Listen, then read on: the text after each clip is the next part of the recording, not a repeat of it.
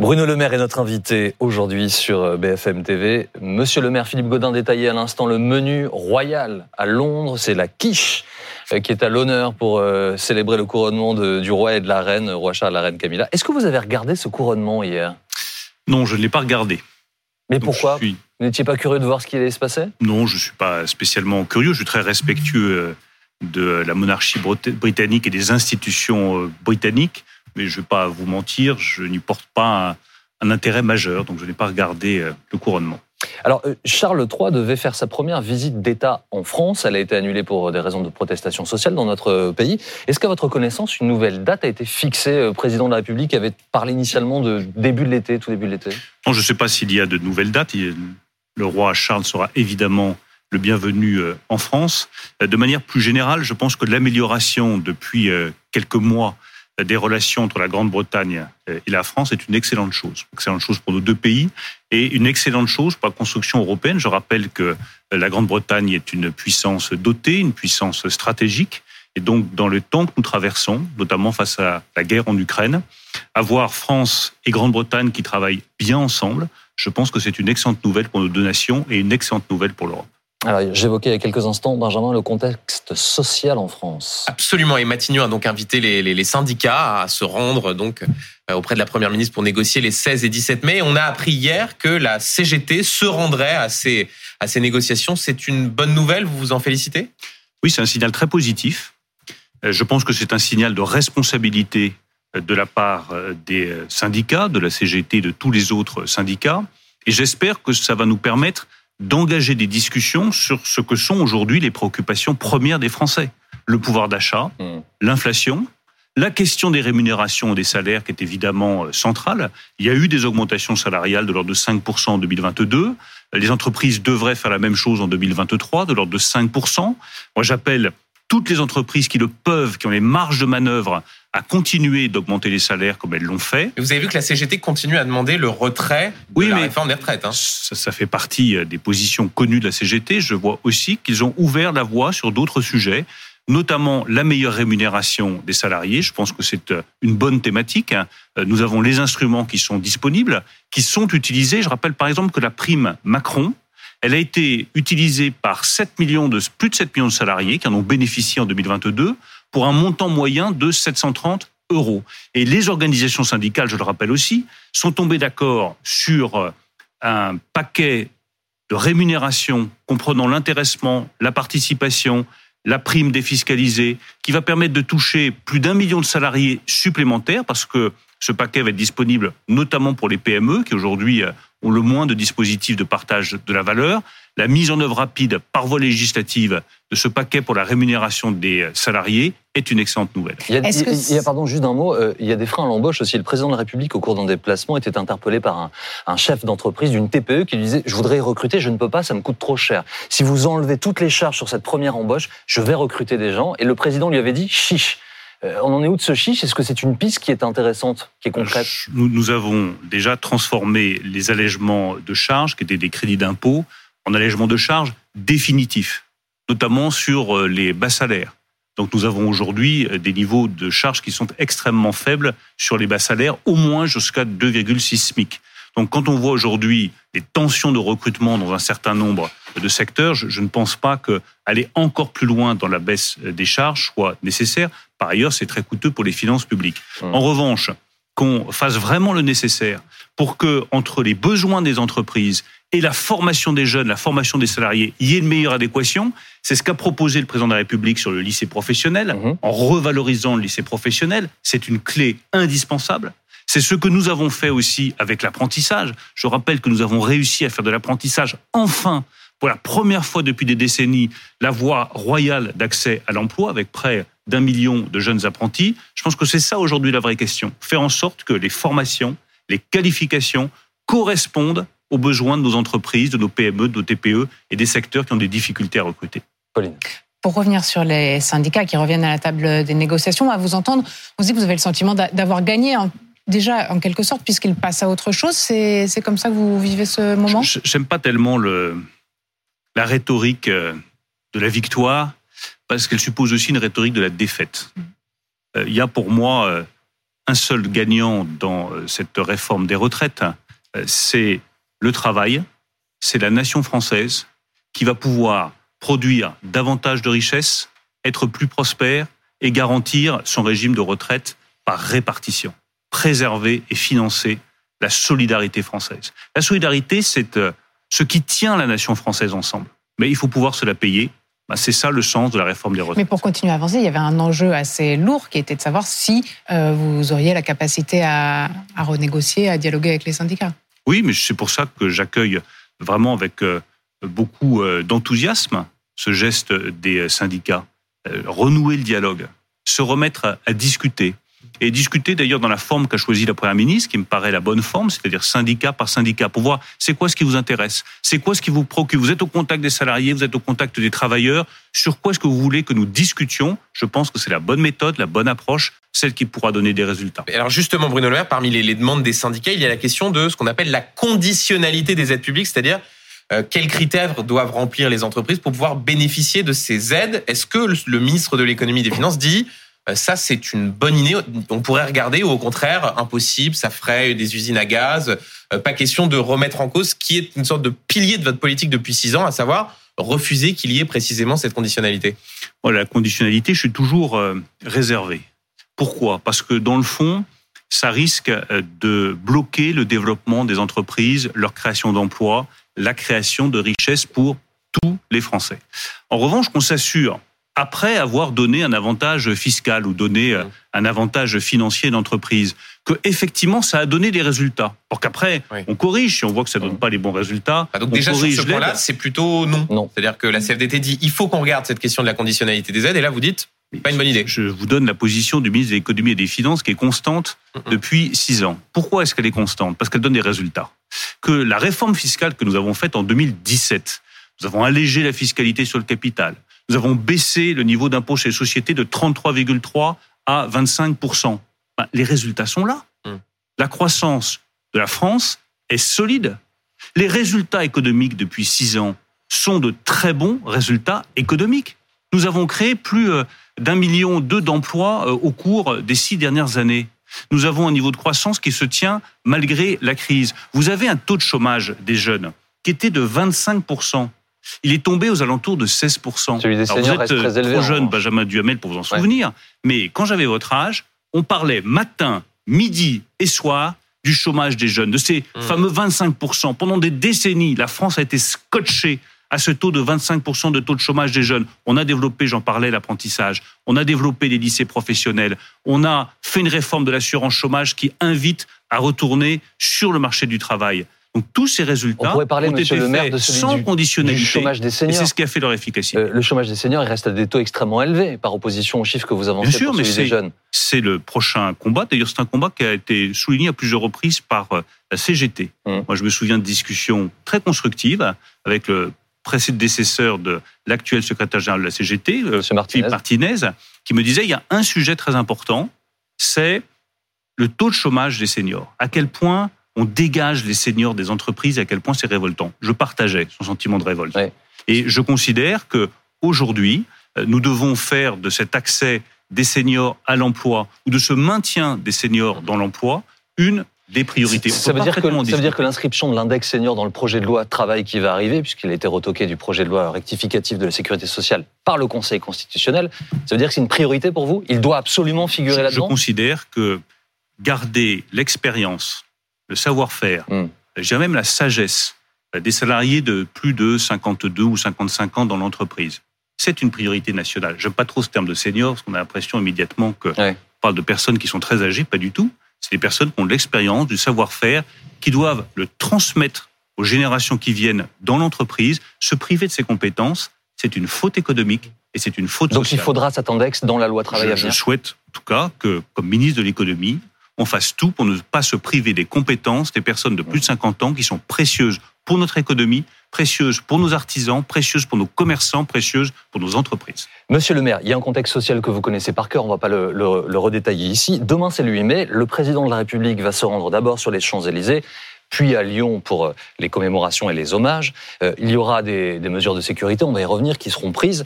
Euh, plusieurs manifestations ont été interdites ces dernières semaines et ces dernières heures, plusieurs responsables syndicaux de Force ouvrière, puis de la CGT, disent, et je les cite, Jean Moulin, référence au 8 mai, n'aurait pas interdit les manifestations. Vous êtes d'accord avec ça?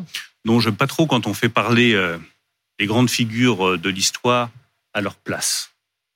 Laissons Jean Moulin là où il est, c'est-à-dire dans le panthéon de notre histoire nationale, un homme d'un courage extrême, une capacité de résistance et d'illustration de ce que peut être la grandeur de la France portée au plus haut, et ne parlons pas à sa place. La réalité, c'est que le 8 mai 1945, c'est un moment d'union nationale. Mmh, mmh. Et ça doit rester un moment d'union nationale. Euh, la liberté de manifester, elle est totale dans notre pays. La liberté de manifester n'exclut pas le respect.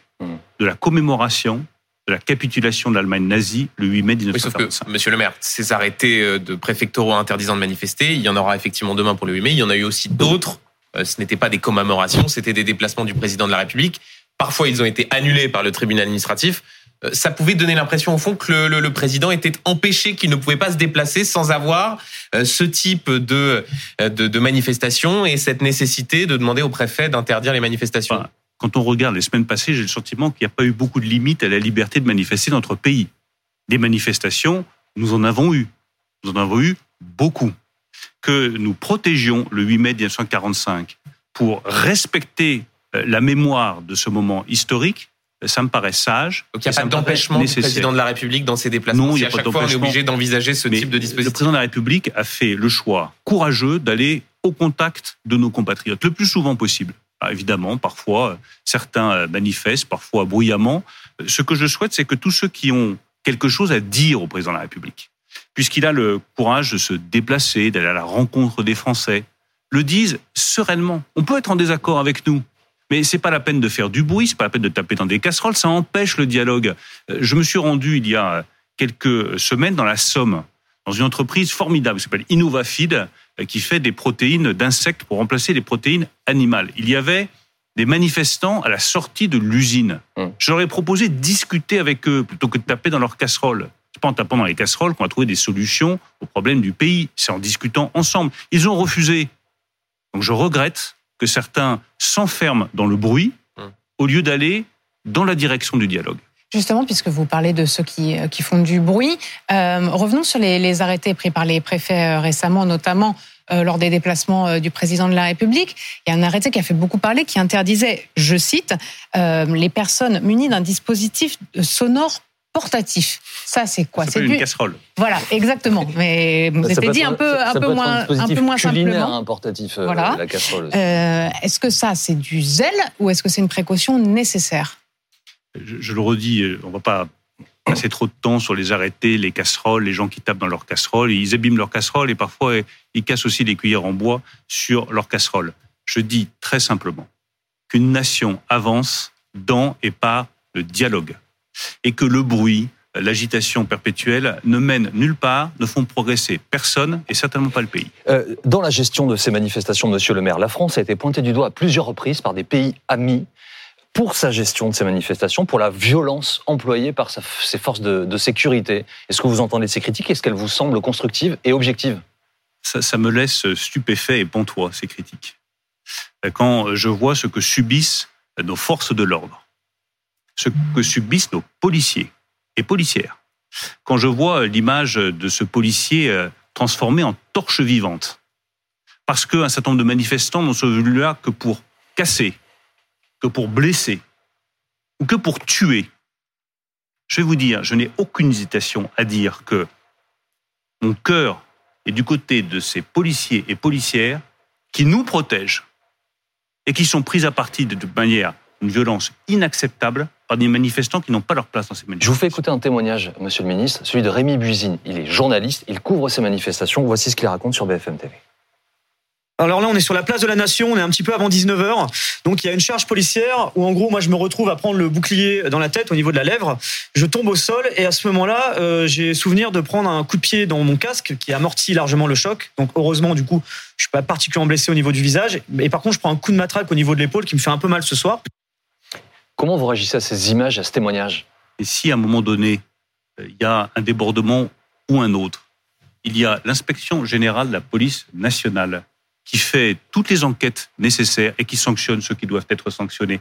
Mais je suis, je le redis, Et ça vous choque, ces je images suis. mais On n'est pas là pour exprimer euh, des sentiments. Des... Nous sommes là pour défendre un état de droit. Et je suis stupéfait de ce renversement de valeurs. Mais là, pardonnez-moi, que- monsieur le ministre, mais le policier ne défend pas un état de droit. Mais dans- en- dans ce cas-là, en bien sûr. Ça ne fait pas spécialement une généralité. Mais, Mais- c'est une scène qui peut être Mais si vous avez un choquante. débordement, si vous avez un acte qui est déplacé de la part de ceux qui disposent du monopole de la force légitime, ils seront sanctionnés. C'est le cas. Nous sommes dans un état de droit. Vous ne Mais pouvez je pas suis dire ça me choque. non, Benjamin image. Duhamel, je vais vous dire, j'attends les résultats de l'enquête. Moi, ce qui me choque, c'est ce renversement de valeurs qui fait que les personnes qui sont chargées, au péril de leur vie, de garantir notre sécurité, sont systématiquement mises en cause.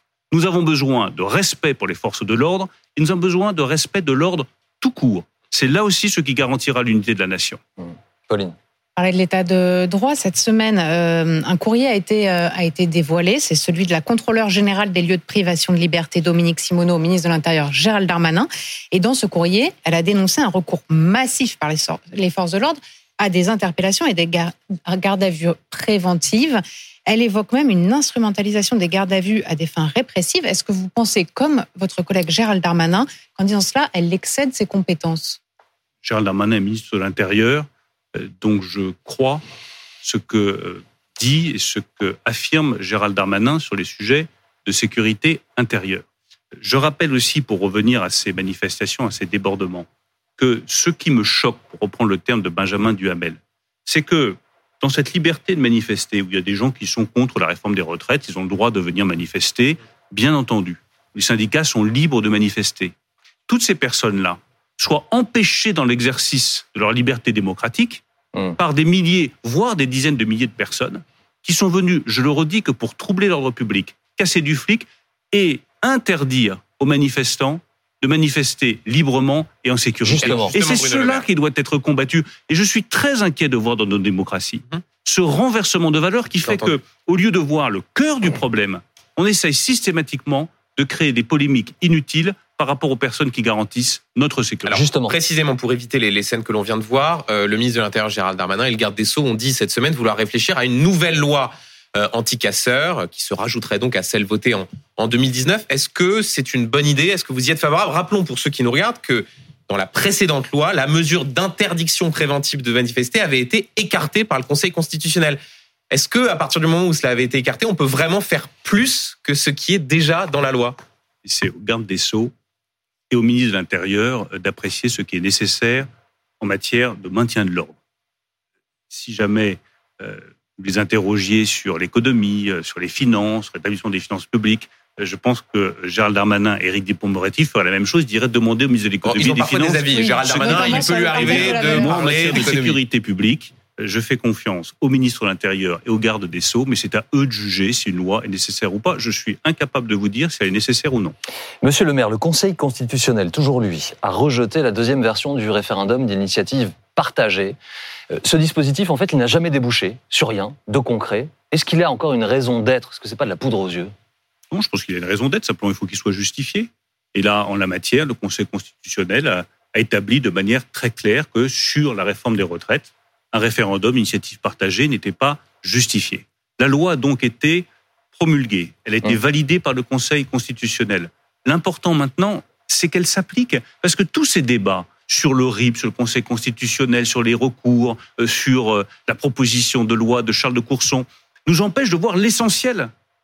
L'essentiel, c'est l'équilibre des comptes du régime de retraite par répartition en 2030, qui fait que vous et moi, nous aurons notre retraite garantie, tous ceux qui nous écoutent également, sans avoir à baisser les pensions des retraités ou à augmenter les cotisations des salariés, c'est-à-dire à baisser leur pouvoir d'achat. C'est quand même ça le sujet Oui, essentiel. mais alors pardonnez-moi, je- je- on va rester tout de même euh, sur ce qui va se passer le 8 juin, puisque vous y avez fait allusion. Euh, Le groupe Lyot, donc, euh, à l'Assemblée, va profiter de sa niche parlementaire pour déposer une proposition de loi visant à ramener l'âge de départ à la retraite, donc à 62 ans. Est-ce que vous pourrez compter sur les républicains qui vous ont tant fait défaut sur toute cette première partie à l'Assemblée nationale, sur cette réforme si importante pour Toujours, reprendre euh, votre euh, On peut expression toujours parier sur la cohérence euh, politique euh, des républicains, je le souhaite. hein. Je rappelle qu'ils ont toujours défendu le report de l'âge légal de départ à la retraite à 64. Mmh. C'était même 65 ans. Euh, Donc, par souci de cohérence, euh, j'espère qu'ils nous soutiendront. Mais vous le dites dans un sourire, en monsieur le place- maire, ce qui veut dire que vous en Oui, doutez. parce que la, la cohérence n'est pas toujours la vertu la mieux partagée en politique. Mais je souhaite que tous ceux qui, parmi les républicains, sincèrement, euh, estiment que ce report de l'âge légal de départ à la retraite à 64 ans est nécessaire, puissent faire opposition à cette proposition. Mais si cette loi était adoptée le 8 juin, euh, quelles conséquences est-ce que le gouvernement pourrait en tirer? Est-ce qu'il pourrait dire, bah, écoutez, voilà, il y a eu ce vote à l'Assemblée, donc on décide de suspendre la réforme des retraites? Enfin, tout ça est de l'artifice. Tout ça est de l'artifice. Et Pourquoi? je pense que euh, la France et nos compatriotes ont suffisamment de difficultés sur le pouvoir d'achat, sur la rémunération, sur leur vie quotidienne, sur les questions de sécurité dont nous venons de parler, pour qu'on ne perde pas de temps avec des artifices. On sait parfaitement que même si elle était votée, elle irait au Sénat, et comme le Sénat a voté notre réforme des retraites, cette proposition de loi serait rejetée. Est-ce que vous pensez vraiment qu'on a du temps à perdre avec ces artifices législatifs? Je crois pas. Bah, Les opposants pense- vous disent, si une majorité s'exprime à l'Assemblée nationale contre la retraite à 64 ans, ce serait absurde que le gouvernement n'entende pas ce Duhamel, message. C'est les mêmes qui n'ont pas entendu que le Sénat, euh, majoritairement, euh, a adopté la réforme des retraites et le régime de retraite. Et dans le système parlementaire, l'Assemblée nationale 64 a ans. le dernier mot. Non, mais on peut passer des semaines Hmm. et des mois à piétiner.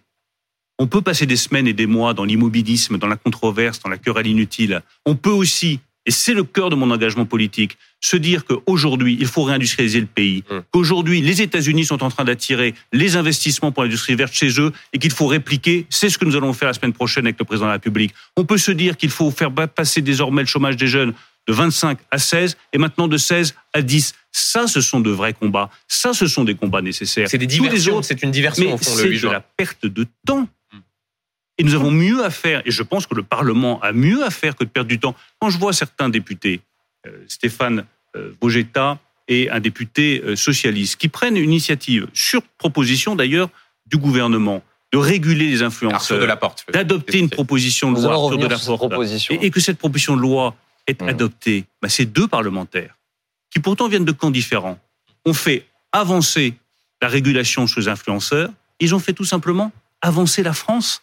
Donc moi j'invite chacun à faire avancer la France plutôt que la faire piétiner. Sur cette proposition de loi, tout le monde n'est quand même pas aussi serein que vous euh, au sein de la majorité. Il y en a certains qui s'inquiètent vraiment beaucoup, quitte à dire, franchement, il faut qu'on fasse tout euh, pour empêcher euh, qu'elle soit votée, sinon ça aura un effet délétère, quitte à, euh, pourquoi pas, euh, devoir euh, faire de l'obstruction, qui est ce que vous aviez justement reproché à LFI euh, euh, lors du débat sur les retraites. Vous leur dites quoi euh, Vous perdez vos nerfs ou est-ce qu'ils ont quand même raison de s'inquiéter a- notre majorité a raison de se mobiliser pour ne pas faire passer cette proposition de loi.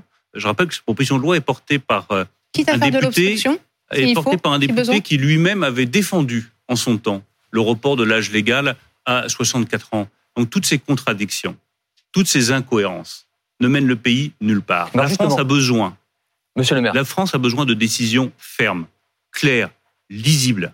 Et dans les décisions claires, fermes et lisibles qui sont nécessaires, il y a la nécessité que tous ensemble, nous travaillons davantage, comme l'ont fait tous les autres pays européens, pour garantir notre prospérité, des emplois et l'avenir de nos enfants. Euh, euh, encore un mot parce que c'est très important. Vous parlez de faire avancer le pays, mais le pays est en partie bloqué.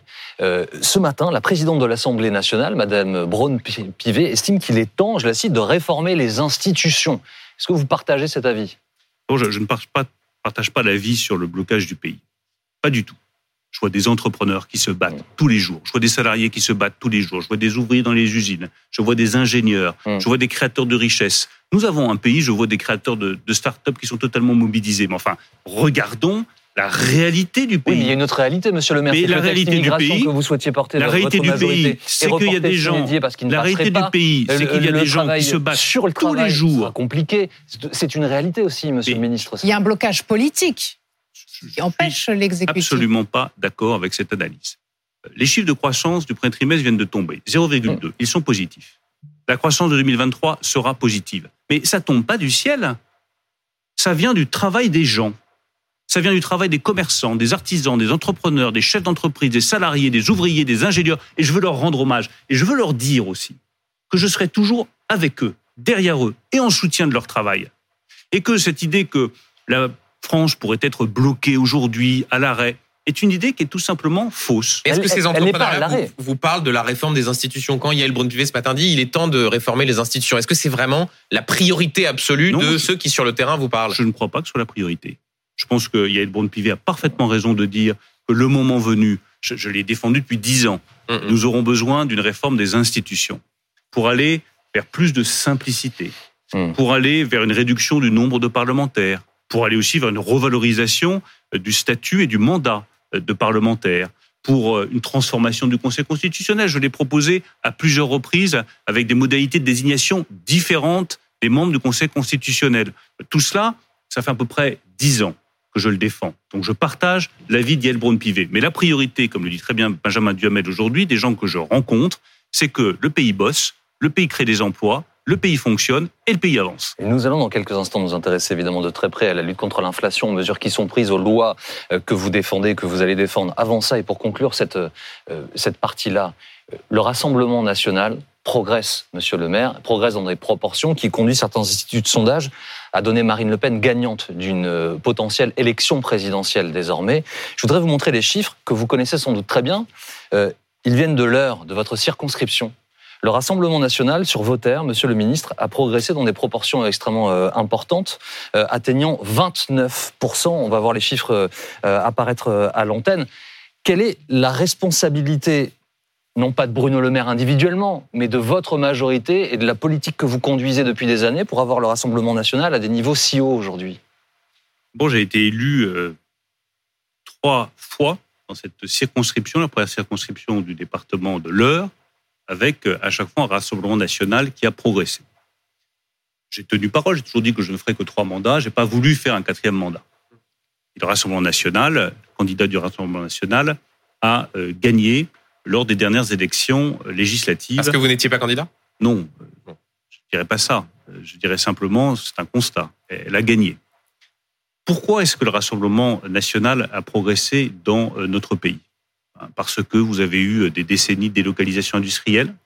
On a commencé à les renverser. Parce qu'on n'a pas euh, souvent euh, fait attention à la paupérisation d'une partie de la population française. Nous y apportons une réponse avec de l'emploi, une meilleure rémunération du travail. Donc nous apportons, avec le président de la République, les réponses aux préoccupations de nos compatriotes. Et je ne crois pas que si nous nous mobilisons, si nous continuons avec la même fermeté, Marine Le Pen ou le Rassemblement national puissent gagner les prochaines élections présidentielles de 2027. C'est une question de détermination. Répondre aux inquiétudes de nos compatriotes sur le sentiment de déclassement, sur la réindustrialisation, sur la création d'emplois industriels, sur l'ouverture d'usines, c'est une réponse qui permettra de faire pièce aux solutions de Marine Le Pen. Être très ferme, comme je l'ai été tout à l'heure, et comme Gérald Darmanin l'est, sur les questions de sécurité, de délinquance, c'est une réponse aussi au risque de voir le Rassemblement national monter. Et je termine en soulignant à quel point le Rassemblement national, depuis dix ans, sur tous les grands sujets, a eu faux. Et si nous avions eu le Rassemblement national au pouvoir aujourd'hui, nous aurions été du côté de la Russie contre l'Ukraine. Nous aurions, en matière de pouvoir d'achat, non pas mis en place un bouclier tarifaire sur l'électricité sur le gaz, mais une baisse de TVA qui aurait fini dans la poche des distributeurs et qui n'aurait absolument pas protégé Mmh. nos compatriotes contre l'inflation. Nous aurons été soignés à l'hydrochloroquine et pas l'hydro... Allez-y, comme ça, vous prononcerez mieux que moi.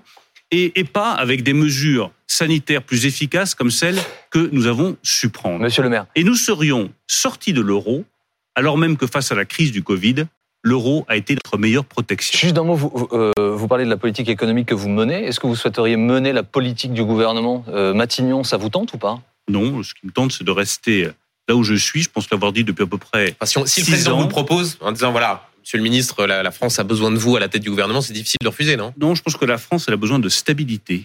Donc, il y a pas besoin de remaniement? stables dans leur Que fonction. Elisabeth Borne reste longtemps à Matignon? Et ça peut une durer? très bonne première ministre et je travaille très bien avec elle. Et ça peut durer Donc- longtemps comme ça?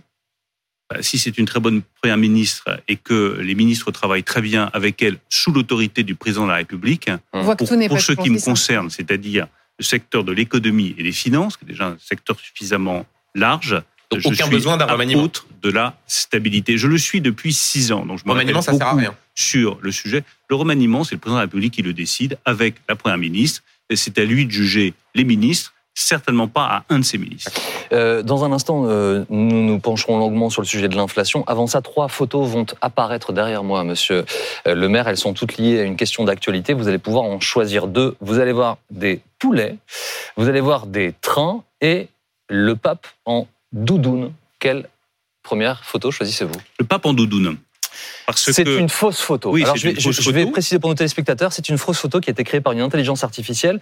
Leur développement euh, avec un accès au grand public euh, inquiète certains chercheurs. Est-ce qu'il faut ralentir ce développement, euh, voire le stopper pour un temps, selon vous, comme le propose par exemple Elon Musk? Non, je pense. Enfin, j'ai beaucoup de discussions aujourd'hui avec les acteurs de l'intelligence artificielle, avec des scientifiques, des ingénieurs, euh, des industriels. Je pense que c'est aujourd'hui l'une des plus grandes questions politiques qui se posent aux démocraties et celle qu'il va falloir prendre à bras le corps dans les semaines qui viennent. Mais avant de s'exprimer, il faut écouter ceux qui savent, consulter euh, pour éviter de dire trop de bêtises. Euh, Je considère d'abord que la France a des atouts considérables dans ce domaine. Hum. Elle a probablement parmi les meilleurs scientifiques et les meilleurs ingénieurs de l'intelligence artificielle.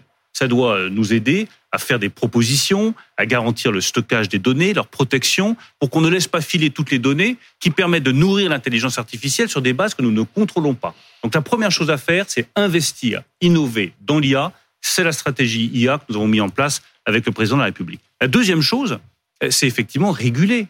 Vous ne pouvez pas avoir une révolution de cette importance, une révolution technologique qui menace des dizaines, voire des centaines de milliers d'emplois, qui menace notre rapport à la vérité et qui, pour vous dire le fond de ma pensée, menace nos démocraties. Est-ce que c'est comparable à l'apparition d'Internet, avec- par exemple? Je pense que c'est une révolution parfaitement comparable, mais dont l'usage menace encore davantage le bon fonctionnement de nos démocraties, en risquant d'abolir définitivement la frontière entre le vrai et le faux, Mm. entre le bien et le mal. Donc une régulation est Ça indispensable. veut dire un traité, par exemple? Ça peut être un traité international sur euh, l'IA, c'est peut-être, je pense, une des propositions intéressantes à porter. Je pense que l'Europe, qui a toujours été en pointe sur cette question du respect de la démocratie et du bon usage de l'IA, devrait faire des propositions sur l'IA en la matière, peut-être une fois encore sous forme euh, d'un euh, traité international, mais nous devons, nous, Européens, à la fois innover, protéger nos données Mm. et proposer une régulation qui soit efficace. Monsieur le ministre, il reste deux photos. Euh, laquelle choisissez-vous? Des poulets ou des trains? Il n'y a jamais de lien entre les photos. hein. Non, je cherche le lien entre les poulets et, Et le les, les trains. En tout cas, le train, euh, je vais prendre ça comme deuxième photo parce que je considère que le plan train, le plan ferroviaire que nous avons annoncé avec la Première ministre Ouais, est mais je- absolument décisif. Je ne sais pas si c'est sur ce Mais non, alors que- vous allez, enfin, j'ai une question très précise, monsieur le ministre, c'est que l'Allemagne lance un, un ticket unique qui donne accès aux bus, au métro, aux trains locaux et régionaux pour 49 euros par mois. Il y a des expériences similaires en Espagne. En Autriche, c'est un peu plus de 1000 euros à l'année pour utiliser sans limite tous les transports en commun. Euh, à quand un billet similaire en France? Quand nous aurons euh, financé nos investissements. C'est très bien, hein, le, le billet à tarif unique, c'est intéressant, ça a été utilisé en Allemagne. Regardez le coût que ça représente. Mm. Nous, nous avons besoin d'investir dans la rénovation des vieilles lignes et dans la création de nouvelles lignes. Donc je ne suis pas sûr que ce soit compatible avec un billet à tarif unique. L'argument est écologique hein, chez, nos, vo- chez nos voisins européens. oui, mais euh, Clément Beaune l'a parfaitement dit. euh, on n'a pas observé en Allemagne, lorsqu'il y a eu euh, un billet à tarif unique, ce qu'on appelle un report modal, c'est-à-dire un report vers l'utilisation du train. Donc c'est très coûteux. Il n'y a pas forcément de report vers l'utilisation du train. Et comme ministre des Finances, ça me prive de ressources dont j'ai impérativement besoin pour financer l'investissement dans le ferroviaire. Je crois profondément dans l'investissement dans le ferroviaire. Mais tout n'est pas possible. On ne peut pas à la fois dégager 100 milliards d'euros pour le ferroviaire une, et dans le même temps priorité dire que vous- ce sera quasiment gratuit pour tout le monde. Est-ce que vous comprenez que pour les Français, ça puisse sembler absurde, à un moment où on dit qu'il faut privilégier les transports publics et notamment le train à l'avion ou à la voiture, d'avoir par exemple en France des billets de TGV aussi chers et inabordables pour beaucoup de nos Bien sûr, nous en parlons euh, très régulièrement avec le président de la SNCF qui immédiatement vous dira c'est les péages qui sont euh, trop chers. Donc on fasse le maximum Mm. pour que les billets soient les moins coûteux possibles. Il y a des offres qui sont proposées, il y a des Ouigo, il y a des tarifications particulières. Oui. On fasse en sorte que de plus en plus on puisse réduire le coût du train. Oui. Que nous allions vers un billet à tarif unique avec un coût pour les finances publiques extrêmement élevé qui nous privera des investissements nécessaires dans le ferroviaire, je ne pense pas qu'au moment où je vous parle, ce soit la bonne option. Euh, Dans beaucoup de zones rurales en France, il n'y a pas de train, il n'y a pas de bus. Les Français sont obligés euh, d'utiliser leur voiture. Et je vais, pour reprendre une expression chère à Benjamin Duhamel, question simple, monsieur le maire. Pourquoi est-ce que les prix à la pompe sont-ils toujours aussi hauts en France? Pourquoi ils n'ont pas baissé alors que le prix du baril, lui, a significativement baissé? Bah, Il y a une raison structurelle que chacun connaît. Nous avons une fiscalité qui est euh, élevée sur les énergies fossiles en France. C'est aussi ce qui permettra de financer la transition écologique, qui est une priorité absolue. Ensuite, je voudrais m'assurer, mais je le vois la semaine prochaine, que euh, les distributeurs jouent bien le jeu sur les tarifs de carburant. Nous aurons la semaine prochaine une rencontre avec tous les distributeurs, ont parfaitement joué le jeu du trimestre mmh. anti-inflation sur les prix alimentaires. Euh, je voudrais regarder ce qu'il en est sur les marges mais vous avez déjà une idée, monsieur le ministre, parce que euh, les taxes ne sont pas flottantes. Elles sont indexées au, prix, elles, évoluent de façon fixe avec lui. Donc il y a bien quelqu'un qui continue de gagner de l'argent alors idée, que les prix ont baissé. Avant de mettre qui que ce soit en cause, je préfère avoir des chiffres précis. J'ai demandé à la DGCCRF de faire une évaluation de ces chiffres, que nous regardions quelles sont les marges. Je vais ensuite en discuter avec les distributeurs et puis essayer d'apporter des solutions. Est-ce que les prix vont baisser? Est-ce que vous pouvez dire aux Français qui, nous regardent que les prix vont baisser? Je ne pas d'engagement avant d'avoir vu les distributeurs puis sur les prix alimentaires, les industriels la semaine d'après. Je pense qu'il est de meilleure politique de dialoguer avec les responsables économiques, puis de dire aux Français où nous en sommes, plutôt que d'inverser les choses. Sur la question du trimestre anti-inflation, vous l'avez dit, vous allez voir les, distributeurs jeudi. Euh, est-ce que vous pensez est-ce qu'ils sont sur la même ligne que vous sur le fait de prolonger ce trimestre anti-inflation? Vous dites qu'ils ont plutôt joué le jeu. Euh, est-ce qu'ils continueront à jouer le jeu dans les mois qui viennent? D'abord, les distributeurs ont joué le jeu quand vous regardez euh, les prix du trimestre anti-inflation, sur chacun des produits, les prix ont baissé de 5 à 7 Donc c'est un succès.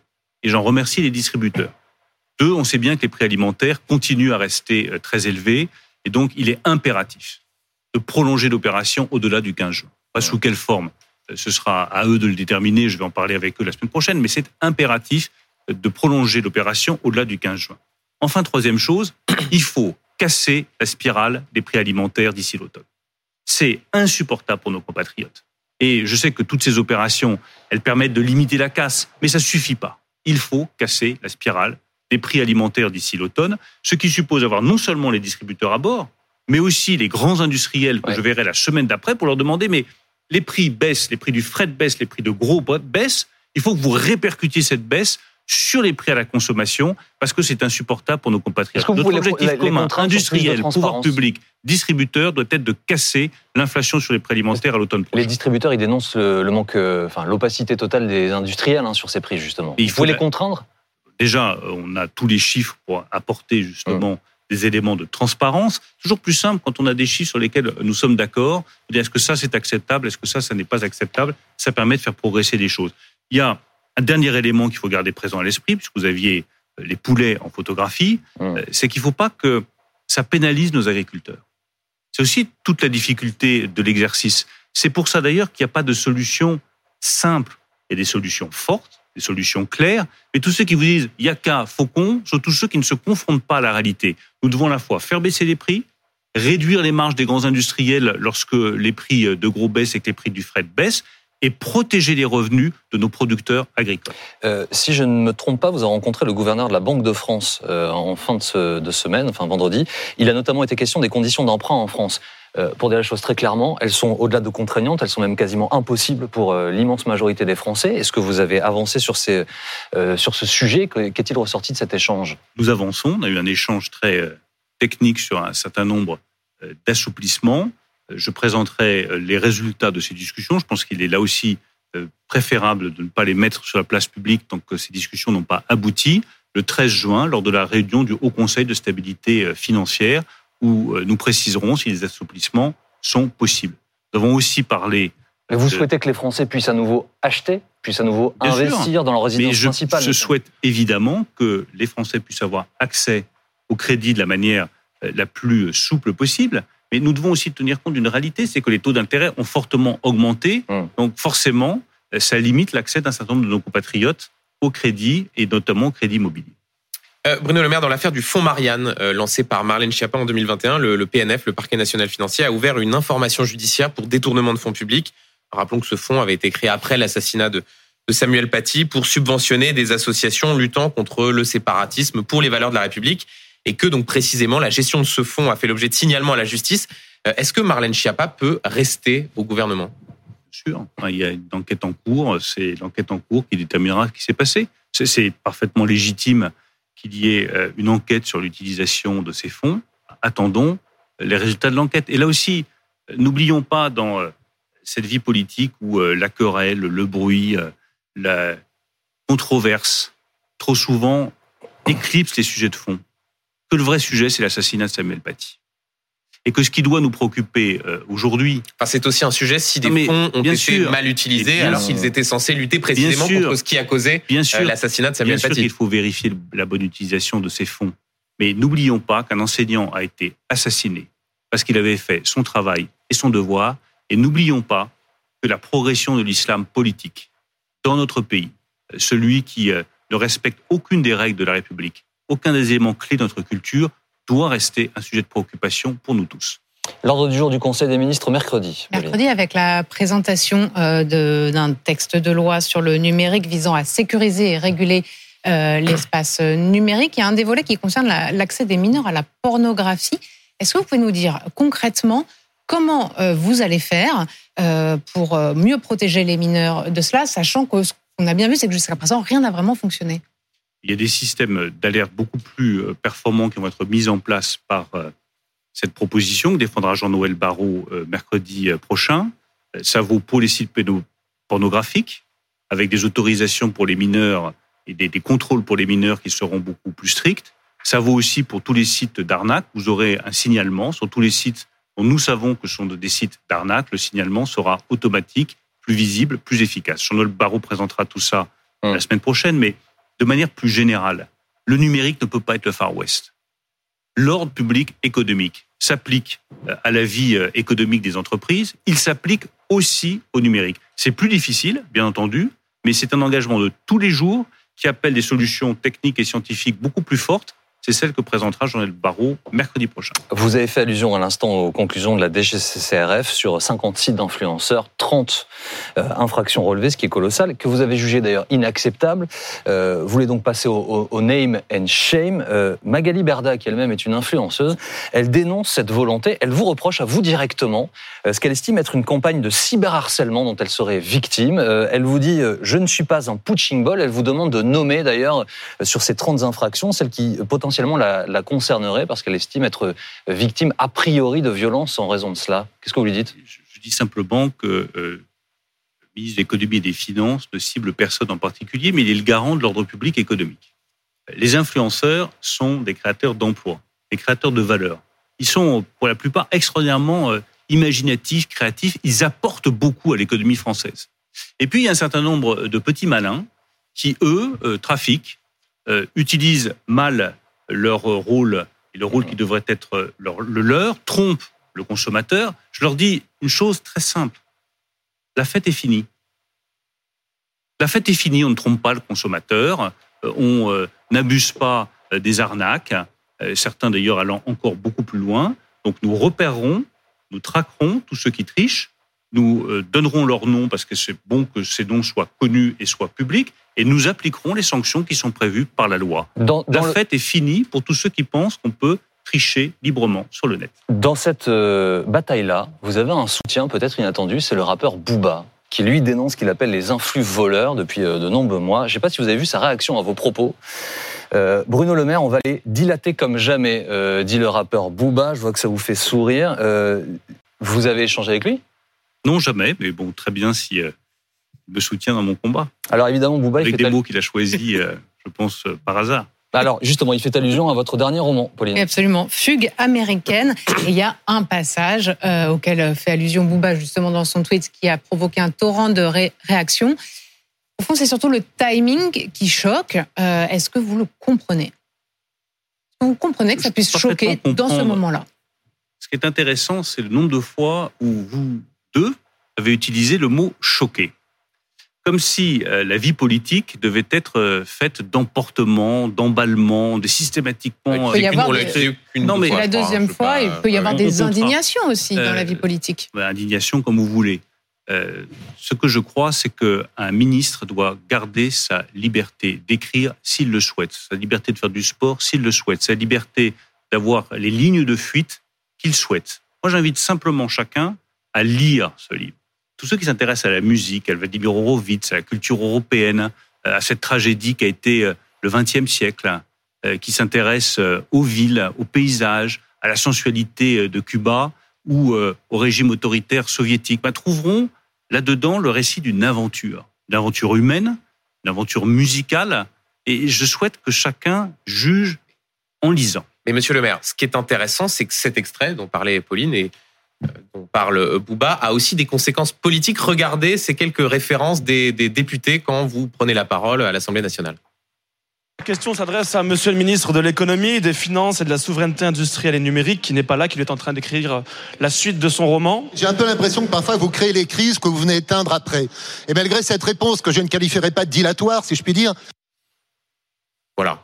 Euh, ça montre que cela nuit à votre crédibilité ou est-ce que ça vous amuse ces références faites à votre livre Ça me fait plutôt sourire et je vais vous dire, euh, ça fait six ans que je suis ministre de l'économie et des finances j'ai eu à affronter euh, la crise du Covid, la plus grave depuis 1929.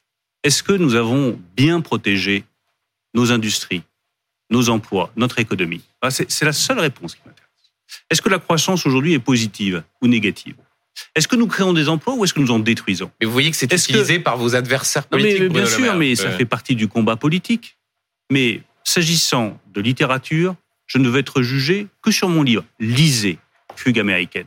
Et s'agissant de la politique, je ne vais être jugé que sur les résultats de l'économie française. Je l'ai dit en début d'émission, ils sont solides. Ne mélangeons pas tout. Euh, vous avez été lu, alors en tout cas à minima ce passage, par un prix Goncourt, Nicolas Mathieu, qui a proposé euh, sur son fil Instagram une réécriture du passage en, question. Est-ce que vous l'avez lu, euh, sa réécriture?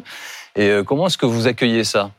Je ne l'ai pas lu, mais je trouve que c'est un grand honneur d'avoir un passage de son livre qui est réécrit par un prix Goncourt. Et en revanche, je vais envoyer euh, le livre à Nicolas Mathieu pour qu'il puisse le lire dans son intégralité. J'ai que vous allez dire pour qu'il puisse le réécrire en intégralité. Bah, ça, ça et, d'ailleurs, Nicolas Mathieu qui vous a... Il a réécrit 10 lignes, le livre fait 473 pages. Hmm. Donc euh, j'invite une fois encore chacun à se plonger dans un roman euh, dans lequel on parle surtout hmm. de musique, de génie, de faiblesse des êtres humains, certains qui tombent, d'autres qui se relèvent, d'autres qui ne se relèvent pas.